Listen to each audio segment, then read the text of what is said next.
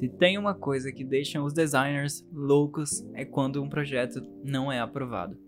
Existem N motivos, claro, que causam essa aprovação. Hoje vou estar listando alguns motivos disso, especificamente os que, na minha trajetória, me fizeram sentir seguro de alguma forma por eu não estar entendendo o que está acontecendo. Mas sem mais delongas, vamos nessa.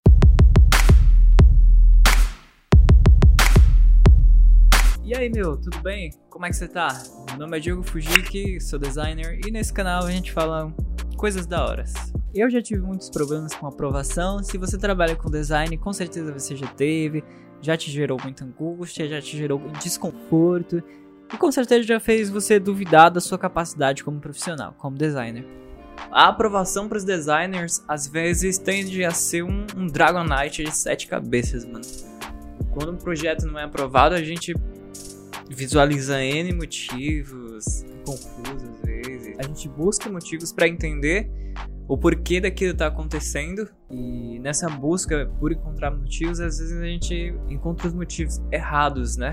Existem algumas qualidades, claro, que geralmente um bom projeto tem e e no próximo vídeo eu vou estar focando mais nelas, mas nesse específico eu vou estar falando sobre coisas que não são a sua direção de arte em si, certo? São outros errinhos que a gente comete, outros erros que a gente acaba não visualizando, só pensa na direção de arte e que a gente não consegue enxergar isso e a gente acaba achando que é a nossa direção de arte em si e por não saber onde está vindo, não conseguir identificar, deixa a gente um pouco inseguro, tá? O primeiro é a comunicação com o cliente. Esse é um erro muito comum que a gente comete, porque às vezes a gente foca muito só em melhorar nossa qualidade de direção de arte, a gente foca mais nisso.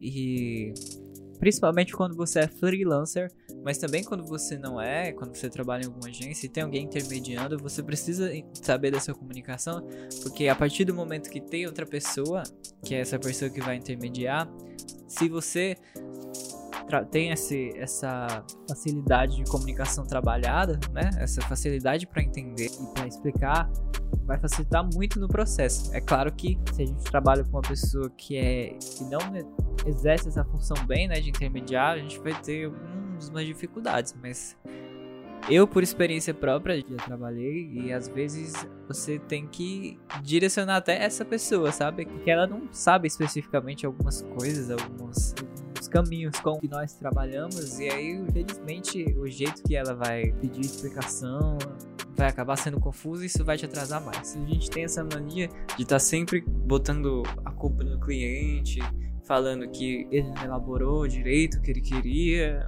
É, e como eu falei, às vezes o cliente é difícil de lidar mesmo, mas muitas vezes a gente tem que ter essa visão, sabe? De conseguir compreender ele, treinar esse nosso sentido apurar essa nossa técnica de conseguir conversar e conseguir pescar ali, filtrar realmente o que ele tá falando e explicar para ele. Às vezes nem ele, ele quer uma coisa, mas tá falando outra e você vai ter que ir mostrando, entendeu? Vai ter que ir falando sobre os parâmetros, sobre as coisas, até chegar naquele resultado. Esse lance de comunicação com o cliente é muito importante, reduz muito o seu tempo e faz você conseguir otimizar assim a sua direção de arte. Primeiro, você conseguindo estabelecer bem essa sua comunicação, ter trabalhado bem isso em você, ao você começar a sua direção de arte, você vai ter aquilo, você vai conseguir uh, visualizar antes de começar a direção de arte, sabe? Vai conseguir ter esse domínio de antes de começar a direção de arte em si, você já ter uma ideia na cabeça mais certa, porque essa ponte que você teve com o cliente te direcionou melhor, entendeu? E ao você conseguir pegar essas informações dele, é, conversar, saber conversar com ele, por meio de algumas perguntas específicas, sabe? Você consegue traçar esse caminho com ele e fica mais claro para você começar o trabalho na hora da direção de arte, porque se você começa a sua direção de arte com pouca informação, com pouca comunicação com o cliente e aí você vai muito ocioso só para direção de arte, na hora da direção de arte você vai acabar se equivocando, vai fazer alguma coisa de errado, isso não vai ser aprovado e você vai acabar ficando inseguro. Uma coisa que me ajudou muito e é uma dica também é esse livro, um livro chamado Logo Designer Love. E ele é cheio de, de dicas, sabe? Cheio de é um livro sobre logo, certo? Mas não só disso, ele fala sobre direção de arte também.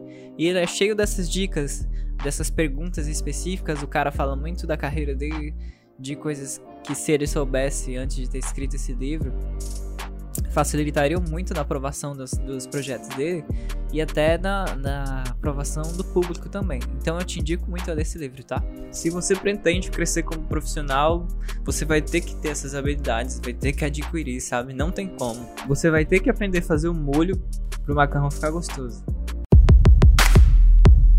Outra razão muito comum é o fato da gente se conhecer também. Eu lembro que eu trabalhava numa empresa há alguns anos e a namorada de um colega meu de trabalho era design gráfica também. E ela tinha uns projetos muito bacanas, muito legais, só que ela se martirizava muito sobre a qualidade do trampo dela. Só que era muito da hora o trampo dela. Só não se encaixava dentro da empresa que ela tava. As pessoas queriam uma coisa muito diferente assim, do que ela fazia.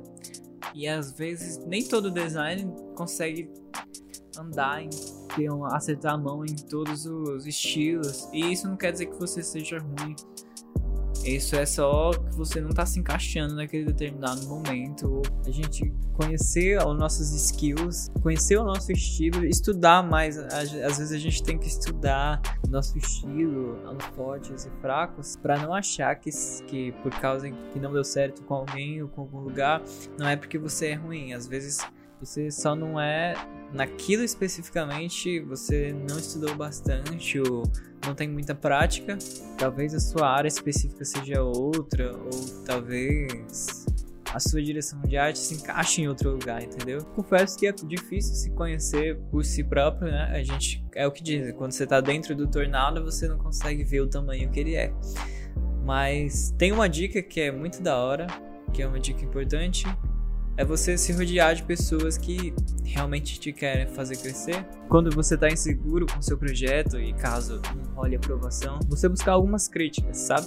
Mas ao buscar essas críticas, você buscar críticas assim de pessoas que realmente você confia que estão ali para te ajudar, para ter aquela crítica construtiva, sabe? Porque a gente sabe que tem lugares que as pessoas criticam whatever por criticar. Às vezes nem todo mundo vai ter um entendimento e critica do ponto de vista dela. E você tendo essas pessoas que você confia, talvez amigos designers, pessoas que são próximas de você, amigos da faculdade, amigos de verdade, pessoas que realmente te querem ver crescendo, sabe? Aí você vai poder pedir uma orientação para essas pessoas, um feedback, e esse feedback vai ser muito mais verdadeiro, vai realmente estar tá te direcionando, entendeu? Outra coisa muito comum que acontece é a idealização do cliente. Às vezes o seu cliente já vai estar tá com aquela ideia na cabeça e assim, não importa quanto você mostra para ele que é melhor fazer de outro jeito, ele vai querer continuar fazendo do jeito dele. E se você discutir muito, ou você vai perder a cabeça, ou você vai perder tempo, ou você vai perder o cliente. Então, assim, quando esse tipo de cliente aparecer, faça do jeito dele, sabe? E o fato de você estar tá fazendo assim do jeito dele não quer dizer que você não seja bom, sabe? Porque assim, quem, querendo ou não, quem paga suas contas é o cliente, tá?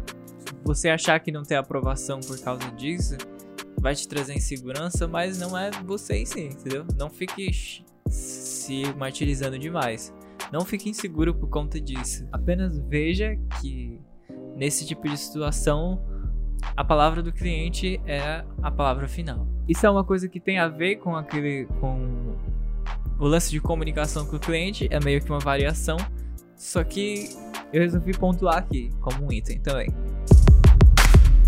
Por último, mas não menos importante, tem aquela situação que o seu projeto é aprovado, mas de alguma forma ou ele não dá retorno assim para o cliente do jeito que ele achou que ia dar, ou não fez sucesso como você achou que ia fazer a peça. Quando isso acontece, você fica meio cabisbaixo, você fica achando que você errou no projeto, que o seu projeto não foi bom o suficiente. E assim, vou te dizer uma coisa: nem sempre isso vai depender exclusivamente de você. Tem na Netflix um documentário, o Abstract, talvez você já até tenha ouvido falar, mas tem o episódio da Paula Scher, que ela fala sobre a carreira dela, os projetos dela, entendeu? E tem um certo momento que ela diz que ela aprendeu a ver que a única maneira de saber se um projeto vai fazer sucesso ou não é fazendo. E a única maneira de saber se as pessoas vão gostar ou não do projeto é se elas gostarem, entendeu? Acontece muito desse lance de sorte. É claro, não tô falando aqui que você deve deixar de fazer bons projetos pesquisar bastante, projetos bem elaborados. Não é isso que eu tô dizendo.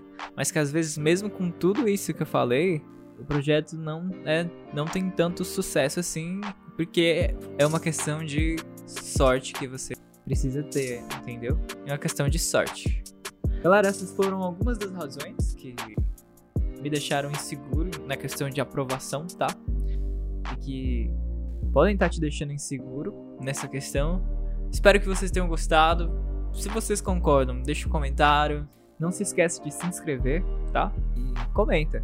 Comenta porque se você discordar, ao, ao concordar, comenta porque a gente vai se falando e vai criando conteúdo cada vez mais apurado. Por hoje é só, galera. Tô indo lá. Um abraço, tá?